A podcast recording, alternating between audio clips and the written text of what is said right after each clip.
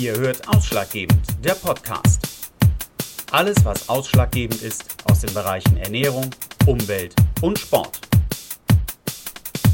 Hallo und herzlich willkommen zu einer neuen Folge von Ausschlaggebend, der Podcast. Alles, was ausschlaggebend ist aus den Bereichen Ernährung, Umwelt und Sport.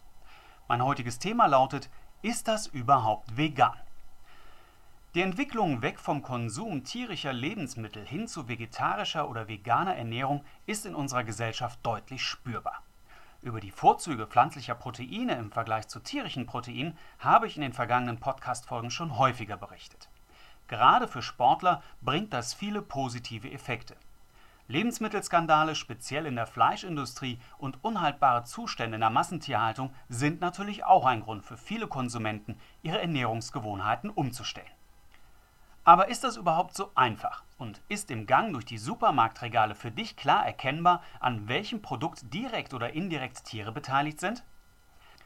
Bei Lebensmitteln hat es sich mittlerweile rumgesprochen, dass manche Produkte tierische Bestandteile enthalten, obwohl man nicht auf den ersten Blick darauf kommen würde.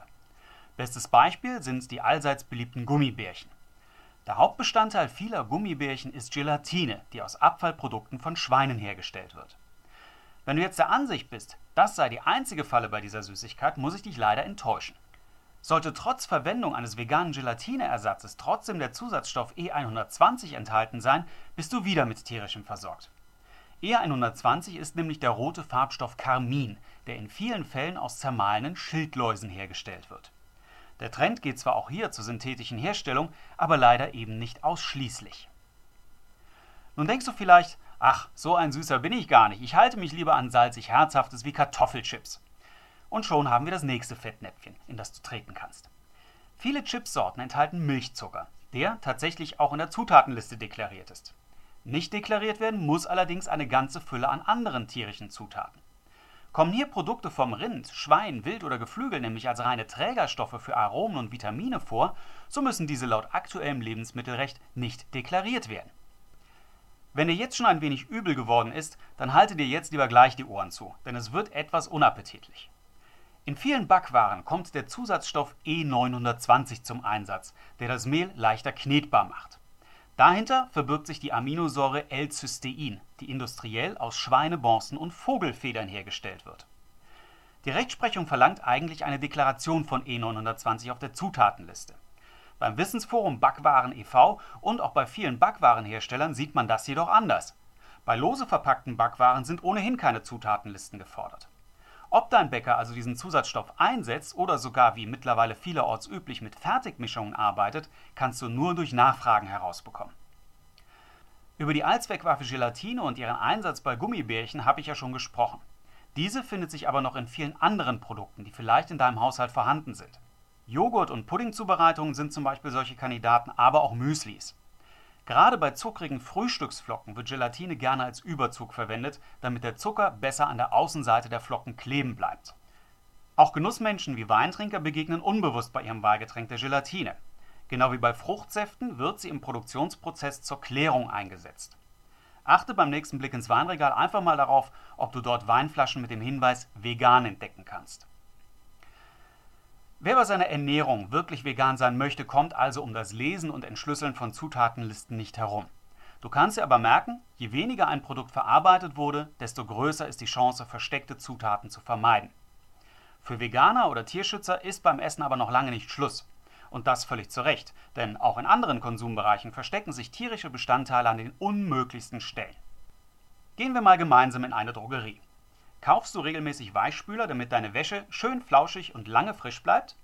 Nun, wenn ja, solltest du jetzt ganz gut zuhören. Ein Hauptbestandteil von Weichspülern sind häufig kationische Tenside, die aus tierischen Fetten hergestellt werden oder deutlicher gesagt aus Schlachthausabfällen.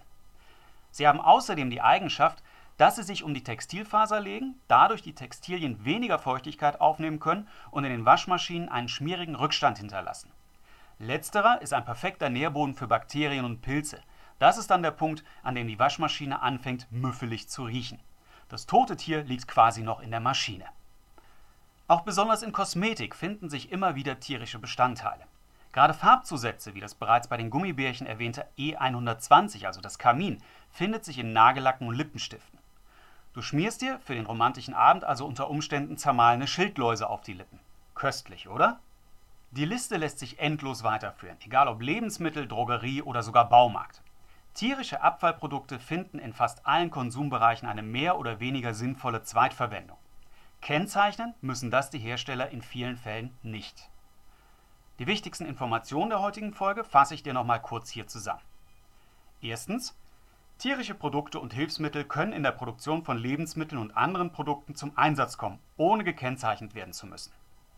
Zweitens, wenn du tierische Hilfsstoffe vermeiden willst, musst du auf unverarbeitete Produkte zurückgreifen. Das senkt die Wahrscheinlichkeit, dass ein Tier an deinem Produkt beteiligt war, enorm. Und drittens, die Kennzeichnungspflicht für tierische Bestandteile ist in Deutschland sehr schwammig geregelt und selbst gültige Vorgaben werden von den Produzenten ohne Repressalien nach eigenem Wunsch ausgelegt oder gänzlich weggelassen. Zusätzliche Infos, Tipps und Links findest du wie immer beim Podcast auf meiner Website www.ausschlaggebend.com. Das war's auch für diese Folge schon wieder. Ich hoffe, du konntest für dich ein paar hilfreiche Informationen herausholen. Die nächste Folge trägt den Titel Heavy Metal. Warum ist Eisen für dich so wichtig? Darin schauen wir uns gemeinsam einmal an, an welchen Prozessen Eisen in deinem Körper beteiligt ist, wie du einen Mangel erkennen kannst und wie du diesen ausgleichen kannst. Ich würde mich freuen, wenn du dann wieder dabei bist. Bis dahin, bleib gesund, dein Ausschlaggebend.